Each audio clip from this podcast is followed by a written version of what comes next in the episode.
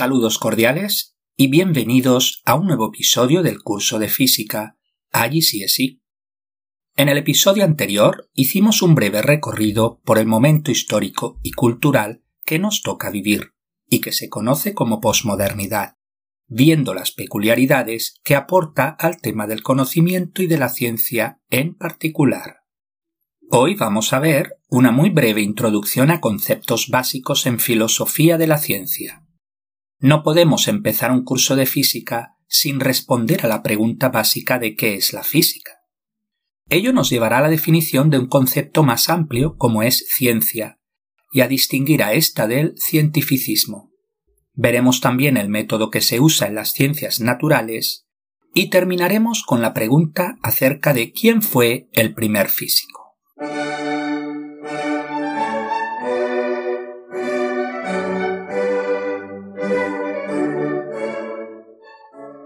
Seguro que a muchos os vienen a la cabeza muchos conceptos de vuestros estudios de física como velocidad, aceleración, fuerza, trabajo, energía, presión, temperatura, ondas, corriente, pilas, átomo. Sin duda la física abarca muchos contenidos diferentes entre sí. Entonces, ¿cómo definir la física? Etimológicamente, la palabra física deriva del término griego physis, que significa naturaleza. Así pues, la física se podría definir como el estudio de la naturaleza. Hoy en día no podríamos definirla de esta manera, puesto que se han especializado en diferentes saberes, por ejemplo, física, química, biología, geología, astronomía, etc. Todas ellas tienen en común que son ciencias naturales, pero, ¿qué es una ciencia?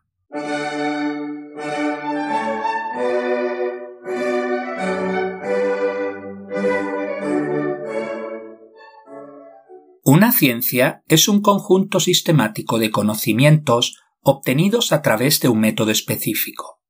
Fijaros que no basta tener conocimientos de algo, puesto que todo el mundo conoce cosas, sino que se debe hacer algo importante con ese conocimiento, y es sistematizarlo, hacer un sistema, es decir, ordenar los conocimientos.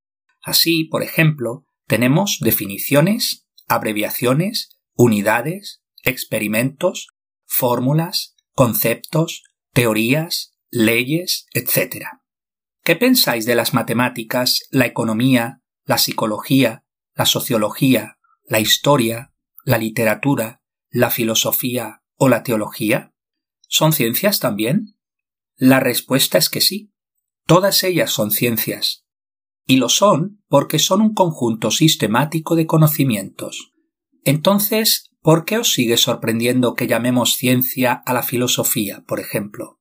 Muy sencillo, porque en vuestra mente, cuando hablamos de ciencia, estáis pensando en las ciencias empíricas naturales.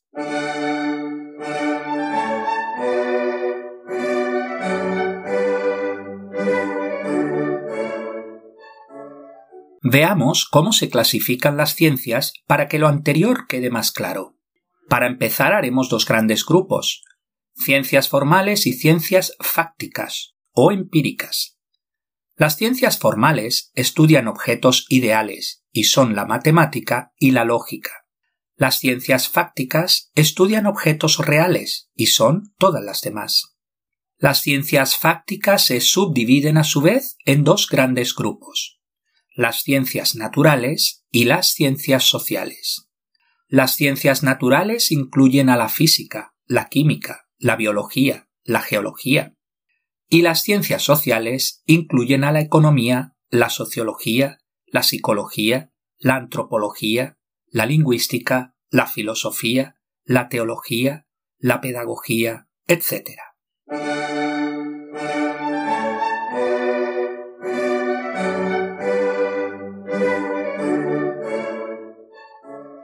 Las distintas ciencias hacen uso de distintos métodos. Estos son caminos que usan las diferentes ciencias para alcanzar la verdad.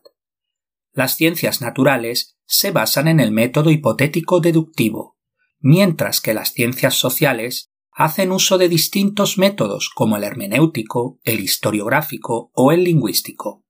Veamos un poco más detenidamente los pasos del método hipotético deductivo de las ciencias naturales.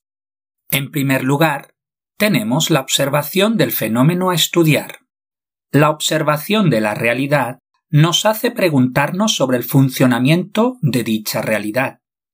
En segundo lugar, formulamos una hipótesis o una conjetura provisional explicativa de dicho fenómeno, una explicación que sea empíricamente contrastable, es decir, que podamos hacer experimentos. En tercer lugar, debemos deducir las consecuencias o proposiciones elementales derivadas de la hipótesis. Se predice qué debe ocurrir en determinadas circunstancias de acuerdo con la hipótesis. En cuarto lugar, tenemos la experimentación o contrastación empírica. Se trata de comprobar el cumplimiento o no de las predicciones anteriores. En quinto lugar, tenemos la refutación o verificación de la hipótesis. A partir de la experimentación, en caso positivo, se puede emitir una ley o una teoría que nos sirva para aplicarla en varios fenómenos similares. En caso negativo, debemos formular una nueva hipótesis. Veamos algunas definiciones conceptuales. Hipótesis. Una hipótesis es una observación generalmente basada en el principio de causa y efecto. Se trata de una idea básica que no ha sido probada. Una hipótesis es sólo una idea que explica algo. Debe pasar por una serie de experimentos diseñados para probarla o refutarla. Ley es una descripción generalizada de las observaciones que son usadas para resolver problemas y hacer predicciones. Las leyes representan relaciones existentes entre los diversos elementos que intervienen en un fenómeno. Una ley permite afirmar mediante el contraste de hipótesis un fenómeno o hecho. Modelo. Un modelo es una representación de un fenómeno o hecho que se realiza para interpretarlo en parte o en su totalidad. Los modelos pueden ser desde simples representaciones gráficas hasta modelos más complejos. Algunos modelos solo son válidos en casos específicos, como cuando un valor cae dentro de un cierto rango. Los modelos nos ayudan a visualizar procesos. Teoría. Una teoría es algo más amplio y abstracto y no se puede contrastar tan fácilmente como una ley. Por tanto, una teoría se puede definir como una explicación abstracta de la que se pueden realizar predicciones sobre un hecho o fenómeno similar. Un modelo que ha sido probado y confirmado repetidamente puede convertirse en una teoría científica. Veamos un ejemplo de la vida cotidiana para entender mejor lo anterior. Observo que al apretar el botón del mando a distancia, la televisión no se enciende. Ello me hace plantearme la pregunta ¿por qué no se ha encendido la televisión? Elaboro una primera hipótesis. Tal vez me equivoqué de botón y por eso no se encendió. Pongo a prueba mi hipótesis mediante la experimentación y vuelvo a apretar el botón, pero no se enciende la televisión. Tras la experimentación, la hipótesis no se ha confirmado, así que debo de cambiar de hipótesis. Vuelvo hacia el principio. Elaboro una segunda hipótesis. Tal vez no esté enchufada la televisión. Vuelvo a contrastar dicha hipótesis. En este caso me dirijo al enchufe de la televisión y compruebo que está correctamente enchufado. La segunda hipótesis tampoco es correcta. Elaboro así una tercera hipótesis. Tal vez las pilas del mando a distancia estén agotadas. Contrasto la nueva hipótesis. Cambio las pilas y compruebo que esta vez sí enciende el televisor. De aquí podemos concluir una ley, y es que para que la televisión encienda es necesario que el mando tenga pilas que funcionen. Se trata de una condición necesaria, pero no suficiente, puesto que podría no funcionar por otro motivo, como que el enchufe esté mal o que la luz se haya ido momentáneamente sin darnos cuenta de ello. Os animo a que leáis más acerca de estos cuatro términos, sobre todo porque veréis que los mismos científicos o filósofos de la ciencia no se ponen de acuerdo y tienden a ser equívocos. Por ejemplo, la teoría de cuerdas o la teoría del multiverso no son teorías sin hipótesis de trabajo, puesto que no se han corroborado experimentalmente. De hecho, para algunos científicos no cumplen el requisito popperiano de teoría, y es que sea falsable. El modelo estándar, siendo la mejor explicación que tenemos de toda la realidad, no deja de ser un modelo porque no es una explicación completa, pues no incluye la fuerza de la gravedad. De ahí que no se le diga teoría. A veces los términos pueden ser equívocos. Por ejemplo, la primera ley de Newton se la denomina también principio de inercia, pero en cambio al principio de incertidumbre de Heisenberg o al principio de exclusión de Pauli no los llamamos leyes, sino principios. Es interesante constatar que las teorías y los modelos nacen, evolucionan, cambian y mueren. Por ejemplo, los modelos atómicos han ido evolucionando desde las sencillas ideas atómicas de Leucipo y Demócrito hasta las modernas teorías atómicas de Thomson, Rutherford, Bohr o Schrödinger.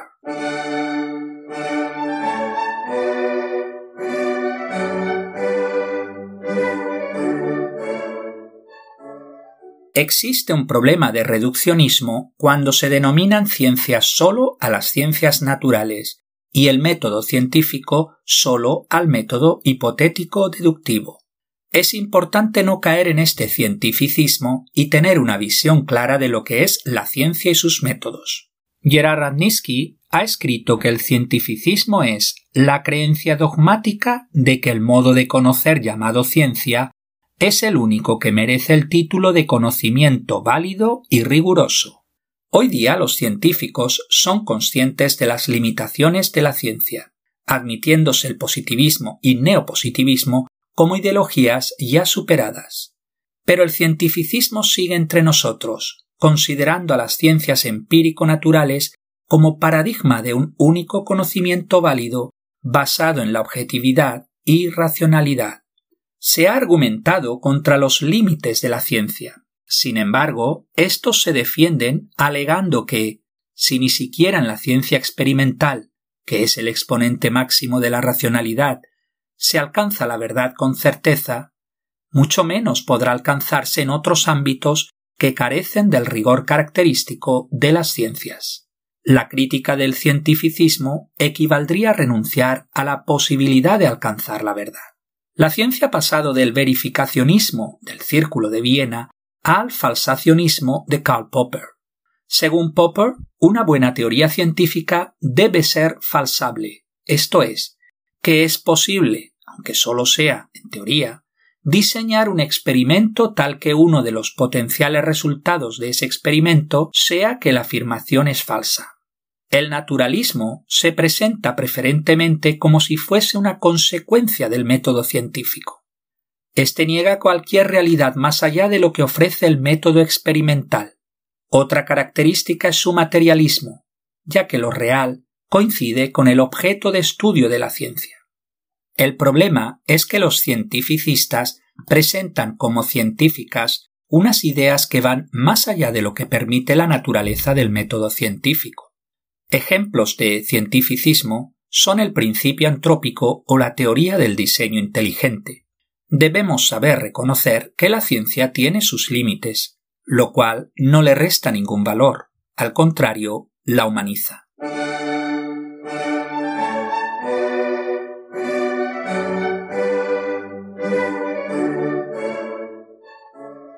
Volvemos a la pregunta inicial de este episodio. ¿Qué es la física? La definición que da el diccionario de la Real Academia es la siguiente ciencia que estudia las propiedades de la materia y de la energía y las relaciones entre ambas. De la anterior definición vemos varios aspectos importantes. Por un lado, términos como materia y energía, que sin duda trataremos durante el curso. Pero por otro lado, nos damos cuenta de la suficiente generalidad de la definición como para tratar temas tan diversos como la cinemática, la óptica, la gravedad o el electromagnetismo. Pero cuanto más general sea una definición, más imprecisa se convierte. se debe reconocer el alcance y los límites de la definición. Basta que intentéis, a raíz solo de la definición, imaginar si conseguís abarcar todos los campos de la física.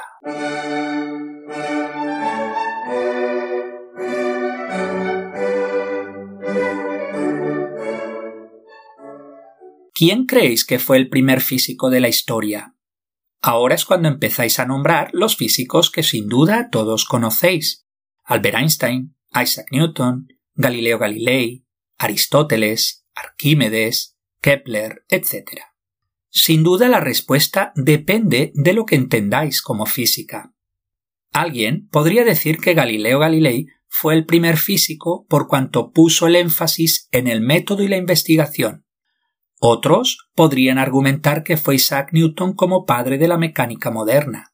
Sin duda, ambos científicos forman parte de la llamada revolución científica de los siglos XVI y XVII, a la cual espero dedicar un capítulo en el futuro. Pero también sois conocedores de muchos científicos de la Grecia antigua, como Aristóteles, Euclides, Arquímedes, Aristarco de Samos o Empédocles.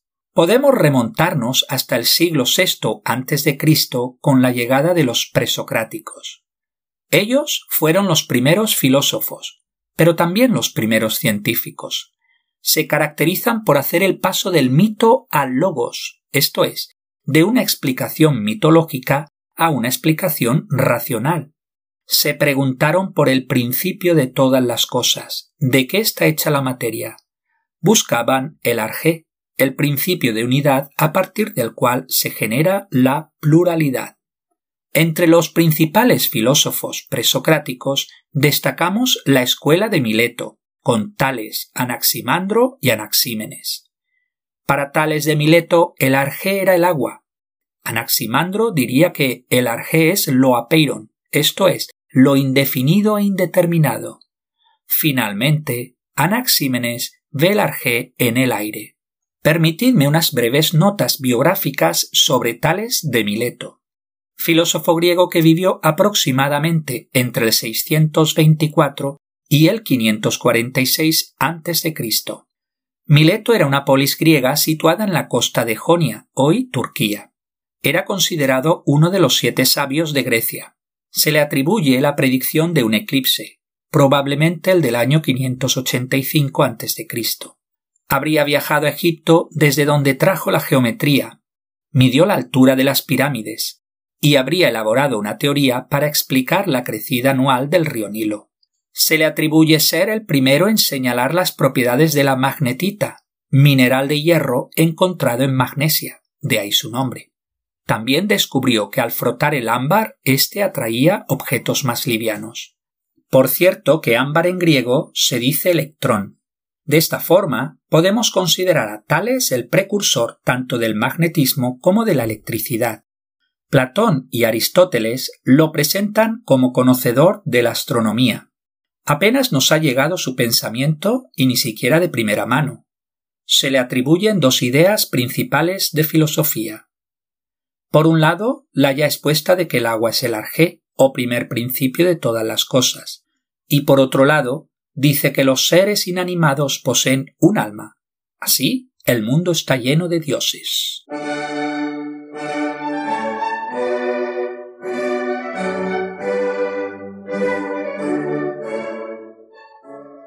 Os dejo con algunas preguntas para vuestra reflexión. También podéis leerlas en la presentación del episodio. Número 1. Definición de ciencia y de física. Número 2. Haz un esquema de la clasificación de las ciencias. Número 3. Investiga la definición de las siguientes palabras. Hipótesis, ley, teoría, modelo, principio, postulado, teorema. Número 4.